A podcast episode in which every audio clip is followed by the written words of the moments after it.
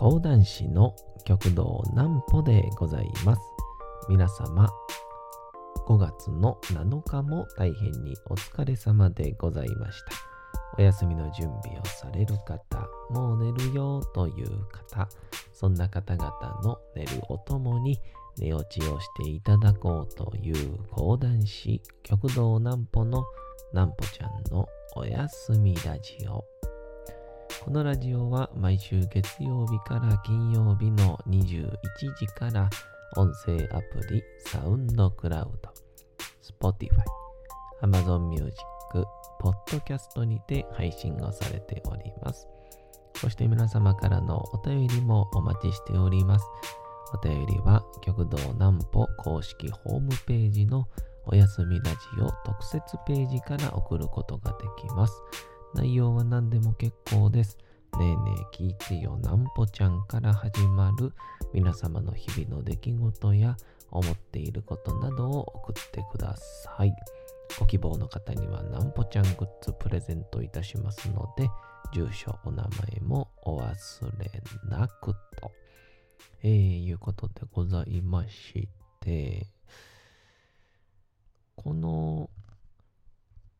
3年ぐらいですね、自分で決めてることがあって、あの、同じものを食べないっていうことを決めてるんですね。まあ、それはその、自炊とかはまた別として、こう、喫茶店とか、えー、なんだろうな、ファミレスとか、なんかそういうところで、昔から同じもんを頼んでしまう人間やったんですけど、えー、食べないってのを決めてたんですが、どうも一つだけ食べ続けてしまうものがあります。そんな絶対誰も興味ない話を今日はします。まずはこちらのコーナーからいきましょう。なんぽちゃんの明日は何の日？さて、明日が5月の8日でございますね。第2週に突入ということでございます。さあ、それでは行きましょうか。あ、これはいよいよ僕の好きなやつが来ましたね。5月8日、コカ・コーラが発売を開始。1886年の5月の8日。86年。アメリカ・アトランタの薬剤師ジョン・ペンバートン。ジョン・ペンバートン氏がコカ・コーラを発売しました。コカ・コーラ飲料にはコカ・コーラ飲料ができた経緯や成分の一部が謎。正確なレシピを知る人物は重役2名だけなどなど発売当初から多くの都市伝説がありこれらは英語で民間伝承を意味するフォークロアと引っ掛けてコークロアと呼ばれ人々がコーラに興味を引く一因となっております。その一部を2つほど。コカ・コーラの瓶は女性のボディラインはてなということでコカ・コーラの瓶の形は女性のボディラインをもとにデザインをされたとの噂がありますと。これに対して、オフィシャルな発表では、えー、模造品が多く出回ったため、複雑な形にしたかったことと、えー、暗闇でもコカ・コーラの瓶だとわかるように他の瓶よりも凹凸をはっきりさせた、えー、とのことで、えー、特に女性のボディラインをイメージしたわけではありませんということなんだそう。ちなみにコカ・コーラ社とは別会社でバージンコーラ社から発売をされているバージンコーラのペットボトルデザインは、えー、女優パメラ・アンダーソンのボディラインだとされておりますと。さてもう一つ。コカ・コーラには辛口と甘口がある？はてな。コカ・コーラのガラス瓶には以前側面下部に四角形または丸型のへこみが刻印をされておりました。この刻印は四角形の刻印、炭酸の強い辛口、丸型の刻印、炭酸の弱い甘口ではとの噂があったと。オフィシャルな発表では、え瓶の製造工場ごとに異なる刻印がなされていたためで、瓶の回収や再使用過程において刻印が異なっただけとのこと。他にもオフィシャルで正式に否定しているものや噂だけのものもあるが、オフィシャルで公式に否定している内容も、その真偽は不明なことから、今日でも様々なコークロアが誕生していますと。さあ、これ結構有名なサンタクロースの服装。ちなみにサンタクロースの服装が赤と白のイメージが強いのは、オフィシャルの発表では、コカ・コーラ社のコーポレートカラーを使用して、サンタクロースのイラストを描き、キャンペーンを行ったことがきっかけとなり、それが広まって、今日に至ると公式に紹介をされていますと。だか、あれですよね。あのフィンランドとかのサンタクロースの長老みたいな人は、緑色の確か、えー、やつ着てるんですよね。まあ、いわゆる、ルパン三世のカリオストロの城までの服装ですよね。わかる人はいるかわかりませんけど。えー、まあ、ちょっとコーラの話をし始めると、僕コーラ大好きなんでね、ちょっと長くなりそうなんで、またそれはまた別日に話そうと思うんですけど、まあ、言うてちょっと関係してんのかなあのー、僕さっき冒頭でも言ったように、同じものを食べる癖っていうのがありまして、好奇心は旺盛なんですけど、なんか、必ず同じものを食べちゃうんですよね。なんか最終的に迷って迷って、まあ、多分、ちょっとこう、冒険はしたはいいけど、平均点を下回ってくるのが嫌なんでしょうね。それがこう、一番顕著に現れたのが、えっと、大学卒業してから、えっと、上新電機に、えー、勤めて、で、上新電機って、まあ、店舗には、あのいわゆる食堂みたいなとか、で、まあ、同じ店舗にね、あのまあ、イオンとか、そういうところがあったら、食堂みたいなのも、ね、フードコートみたいな、あるんですけど、まあそんなんない感じの郊外だったので、まあ、何もこうコンビニで買うか、持ってくるかしかできないというか、なんとも言えへんなと思ってたんですけど、ちょうど、あの、近所に、ポプラっていうですね、まあ多分、兵庫県の人しか知らんのかな。ちょっと、どの範囲で存在してるコンビニかわかんないんですけど、そのポプラのお弁当っていうのが、まあ、ポポ弁、ポポ弁っていうんですけど、おかずは先にこう、入ってるんですけど、普通のコンビニみたいな感じで、あのごご飯をですね、後からこう入れてくれるんですよ。炊きたてのご飯を。なんで、ほんまにあのほっかほかのあのレンジでこう温めて、あの炭の方にちょっとこう、べちゃってなってるけど、あの口が大やけどするぐらいに熱いみたいな、そんなこともない、もう一番うまい、ほっかほかのご飯をね、入れてくれるんですよ。っていうので、えー、その上新時代はずっと昼には弁当を外に買いに行くっていうので、えー、やってたんですけど、その時に多分一番初めでしょうね。買いに行って、で、何食べようと思って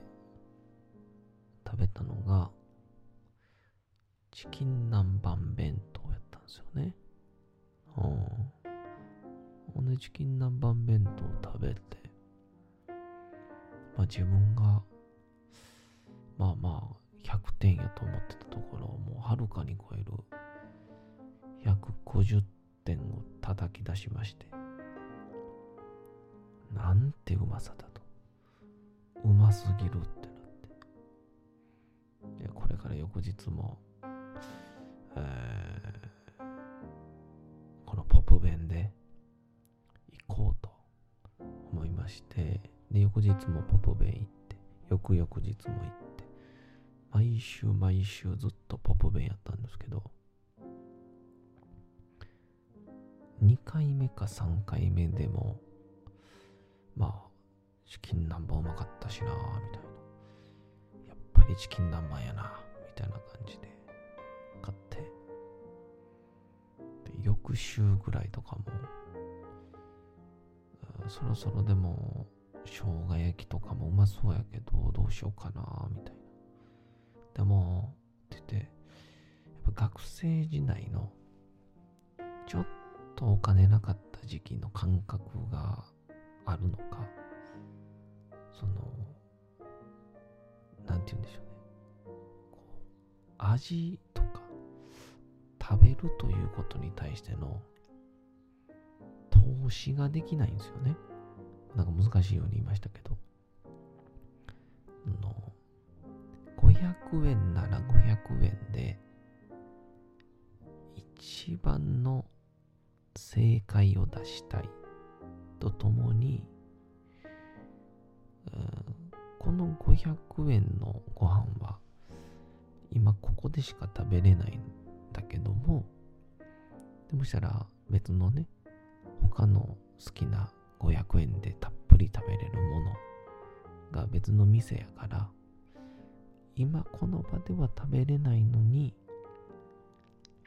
なぜか頭の中で今目の前にあるご飯と別の店の100点の500円のご飯を比べてしまってそうやったらこれ500円やったら損やわなって。っていうので毎回頼めないっていうそれがポップ弁にも起こるんですよねはい、あ、っていうので、生姜焼き弁当も頼まない。食べない。まあ、ミックスフライとか、海苔弁とか、いろいろあるんですけど、食べない。最終的に、チキン南蛮を選んでしまって、上新電機に勤めている1年間、ほぼ出勤時はポップ弁やったんですけど、おそらく、いや、絶対かな。ポップ弁で、チキン南蛮弁当以外、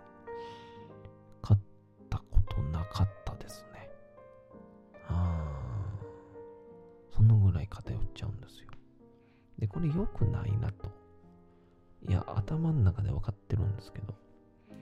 良くないなって心底思いまして、あの、ちょっと時は流れて、僕が、えー、講談師になる直前の吉本興業、えー、3年目、2年目ちょいぐらいみたいな時に、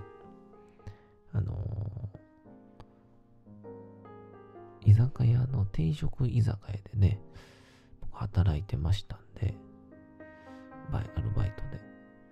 そこのまかないをですね、えー、定食を毎日変えていくっていう。初めの方はずっと同じもんばっか食うちゃってたんですけど、変えていこうと。今日はこれ、今日はこれって、もう本当メニューの端から順番にこう頼んでいく感じで。で、今日はこれ、今日はこれって言って食っていくと、いわゆるこう毎日のご飯が、前までやったら、うまいもん食べたいっていう楽しみのみやったところが、今日はどんな味だろうみたいな、いわゆるちょっとこう、別の部分の冒険の楽しみみたいな感じのものが現れ始めまして、まあそれに非常に快感を覚えましたので、えー、この数年、まあ、2年ぐらいですかね、1年か2年ぐらいは、まあ、なるべく店に行ったら、ま、ずは、えー、初めてのお店は定番を食べようと。もしくはおすすめを食べようと。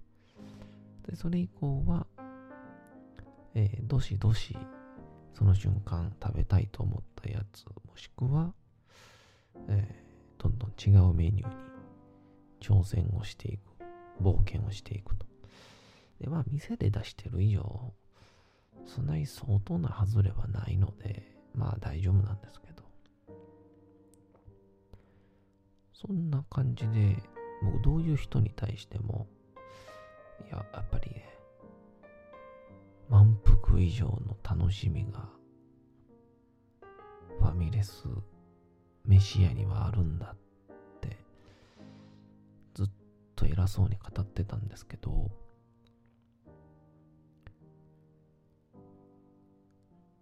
昨日ですね、あの、ココスっていうね、あの、時々ドッキンココスっていうあの、昔ドラえもんがね、してた CM の、の、ココスがうちの千鳥橋の駅前にあって、あの、いつもお世話になってるデザイナーの鏡空子さんと週1か1週間半に1回はそこで2人でお茶しながらいろんな打ち合わせするんですけど、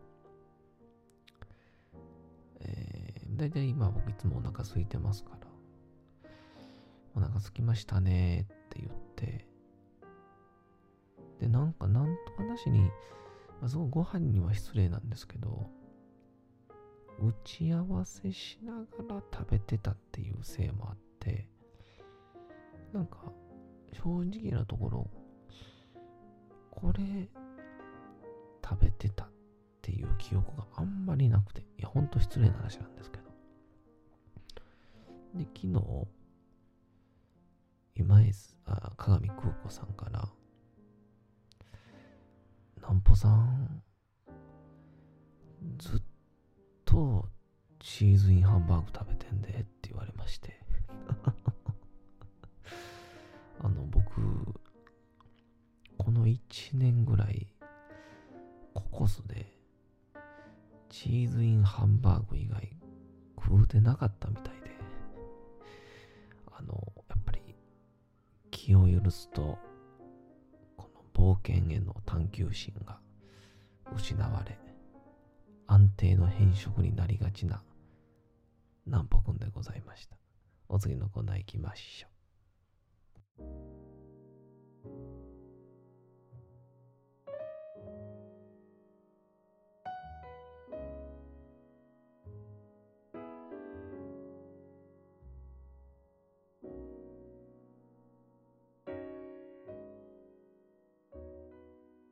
さて、時刻はうとうと朗読会の時間となりました。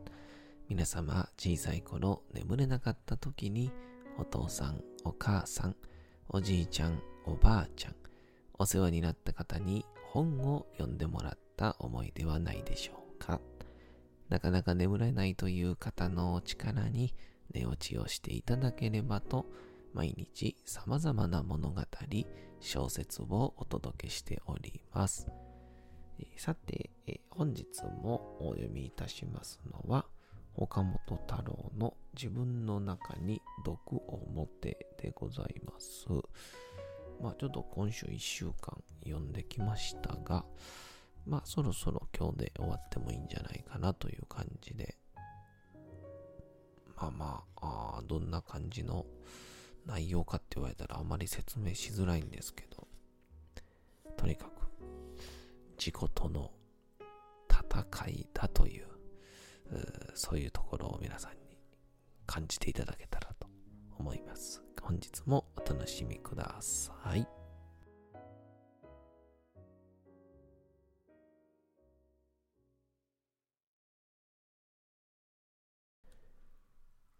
自分の中に毒を持て。岡本太郎。しかし、社会の分業化された狭いシステムの中に自分を閉じ込め、安全に間違いのない生き方をすることが本当であるのかどうか、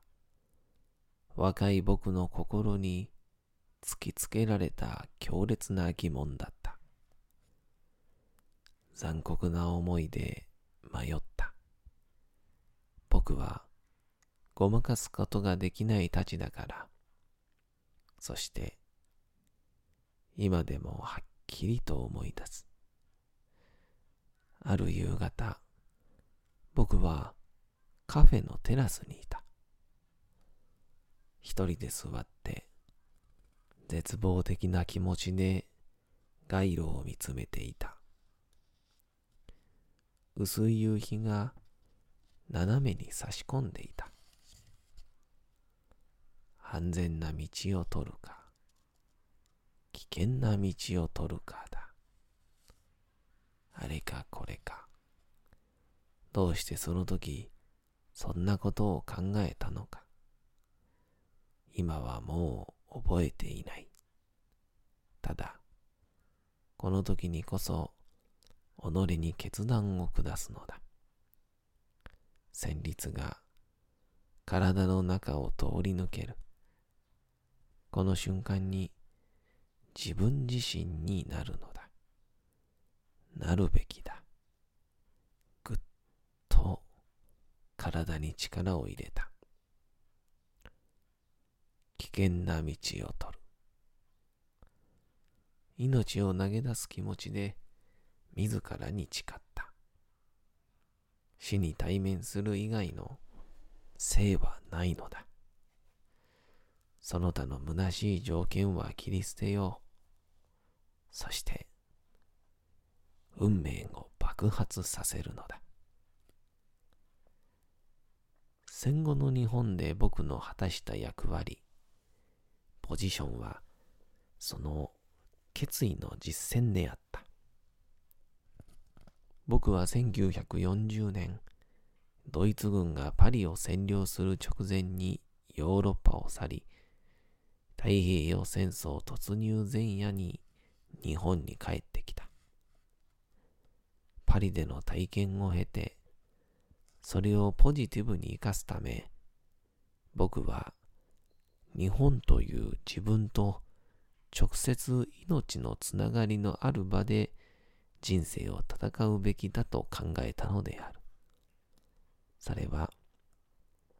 日本の現実に自分をぶつけること、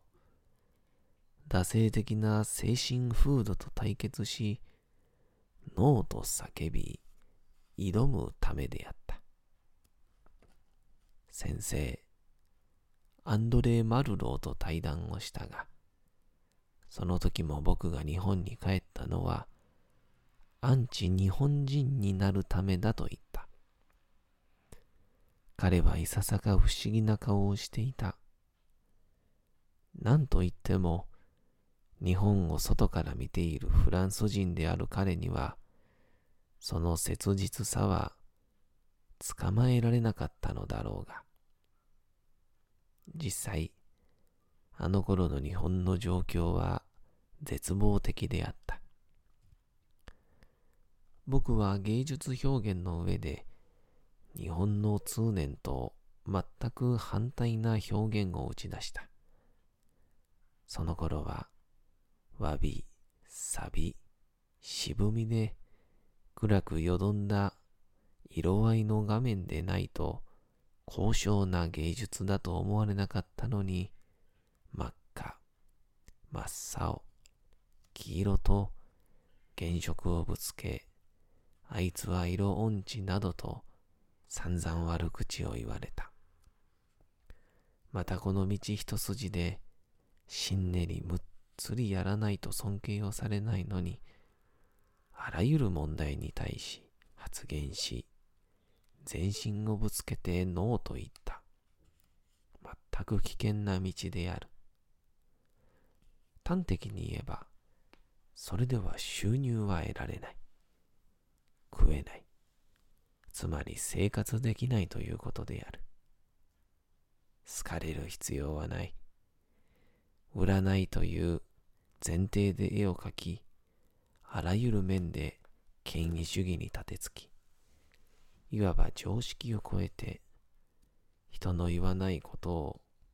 あえて言い、僕は挑んだんだ。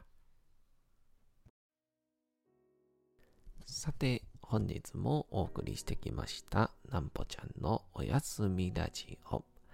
というわけでございまして、皆様5月の7日も大変にお疲れ様でございました。明日も皆さん、街のどこかでともともに頑張って、夜にまたお会いをいたしましょう。なんぽちゃんのおやすみラジオでございました。それでは皆さん、おやすみなさい。すやすやすやーん。